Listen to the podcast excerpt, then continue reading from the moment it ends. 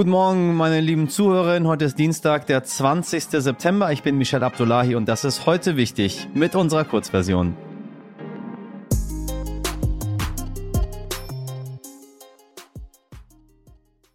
Zuerst das Wichtigste in aller Kürze.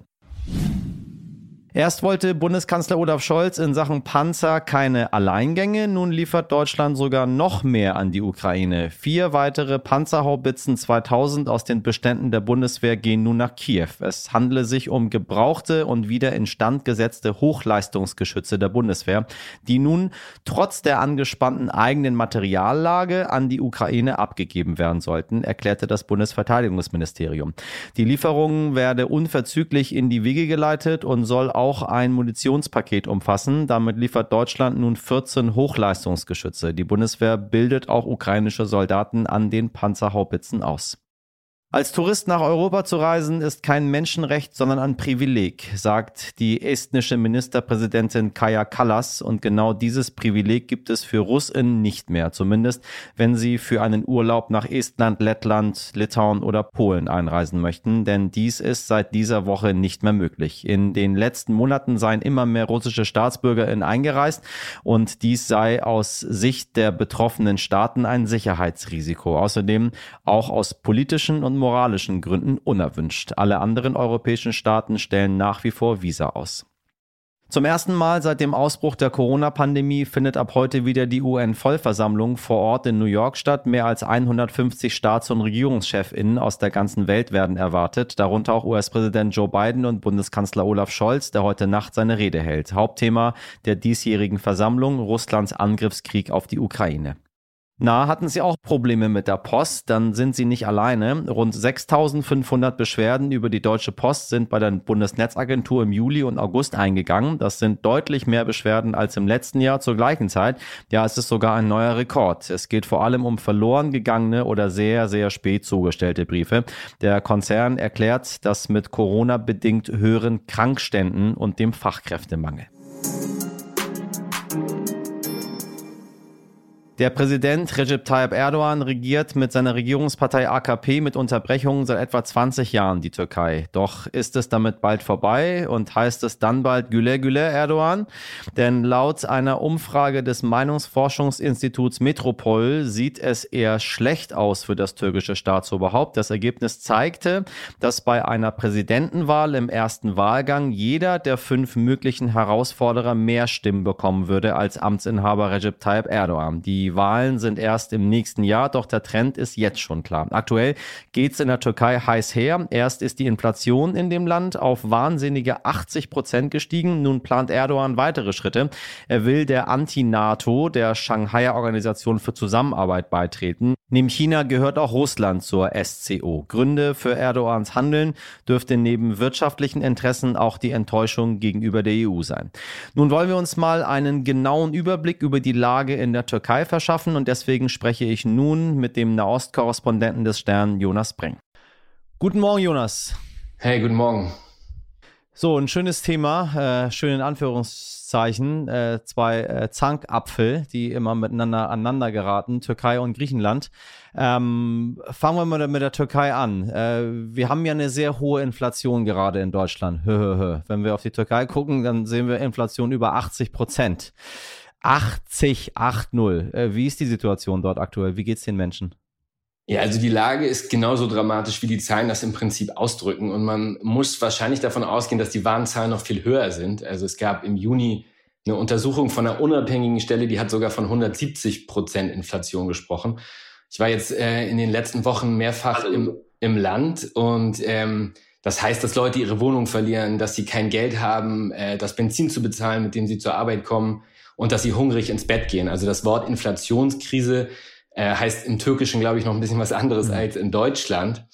Und das Problem ist, dass es eben vor allem die Menschen mit schlechten Einkommen trifft. Ne? Also Angestellte, die die Preise, diese hohen Preise nicht an ihre Kunden weitergeben können. Und im Moment, und das haben viele gespiegelt, mit denen wir vor Ort gesprochen haben, wollen einfach alle nur noch weg. Also es gibt einen krassen Brain Drain, es gibt äh, Leute aus dem Gesundheitssektor, die raus wollen. Ähm, Krankenpfleger, Ärzte, die nach Deutschland äh, unbedingt wollen. Und das ist natürlich ein Befund, der Erdogan ein Jahr oder knapp ein Jahr vor den Wahlen nicht gefallen kann. Äh, wir hatten das ja früher, also zu meiner Kindheit, Inflation in der Türkei immer sehr hoch, die Währung nichts wert, ähm, weiß ich nicht, eine Cola irgendwie in der Türkei für eine Million Lire. Ähm, das hat man ja mal in den Griff bekommen, als man mal eine Währungsreform eingeleitet hat. Jetzt ist die Lage aber doch wieder so, wie das einst mal war. Warum ist die Lage so extrem? Also was treibt denn die Inflation so dermaßen an? Also die Türkei hat einerseits das gleiche Problem wie die ganze Welt und das sind die hohen Energiepreise, die wir seit dem Krieg in der Ukraine sehen.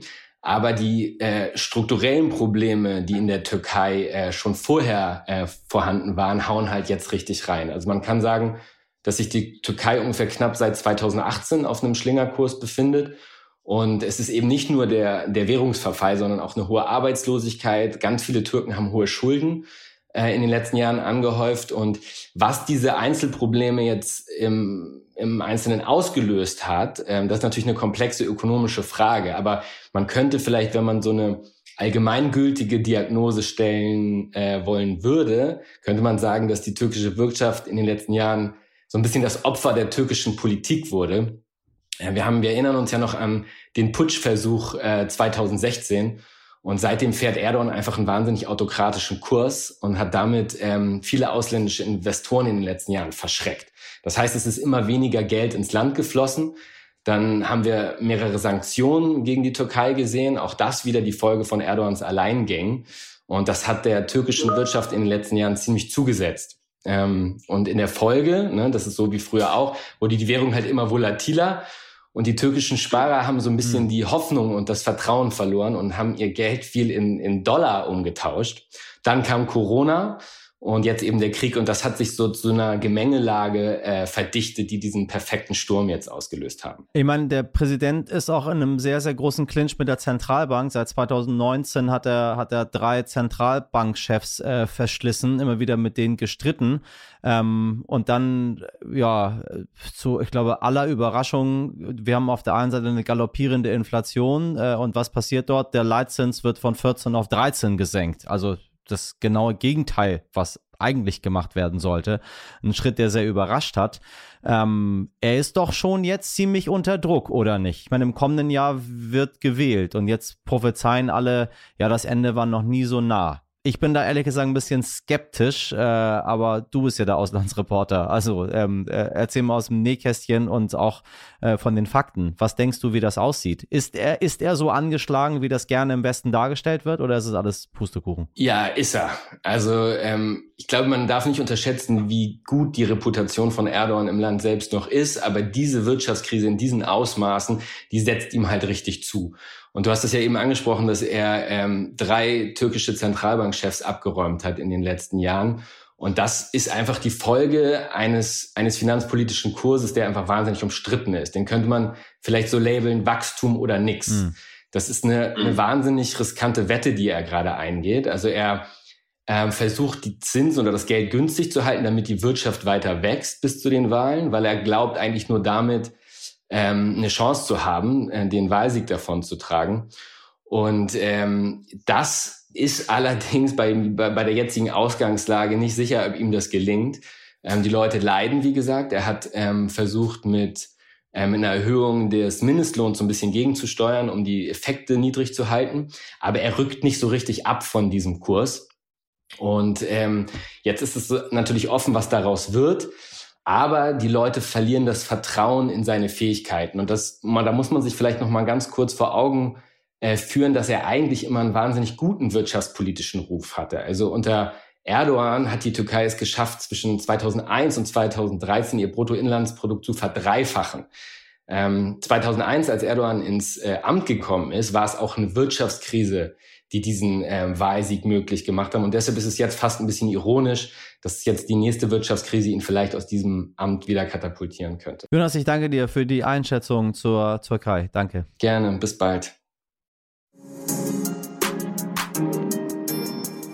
Das war's mit heute wichtig in der Kurzversion und wenn Sie noch mehr von Jonas Breng zur Türkei hören möchten, dann ab in die Langversion. Und wenn Sie Anregungen oder Fragen zur heutigen Folge haben, dann schreiben Sie uns gerne bitte an heute wichtig at Stern.de. Morgen ab 5 bin ich wieder für Sie da, an Ort und Stelle. Ich wünsche Ihnen einen schönen Dienstag. Machen Sie was draus. Ihr Michel Abdullahi.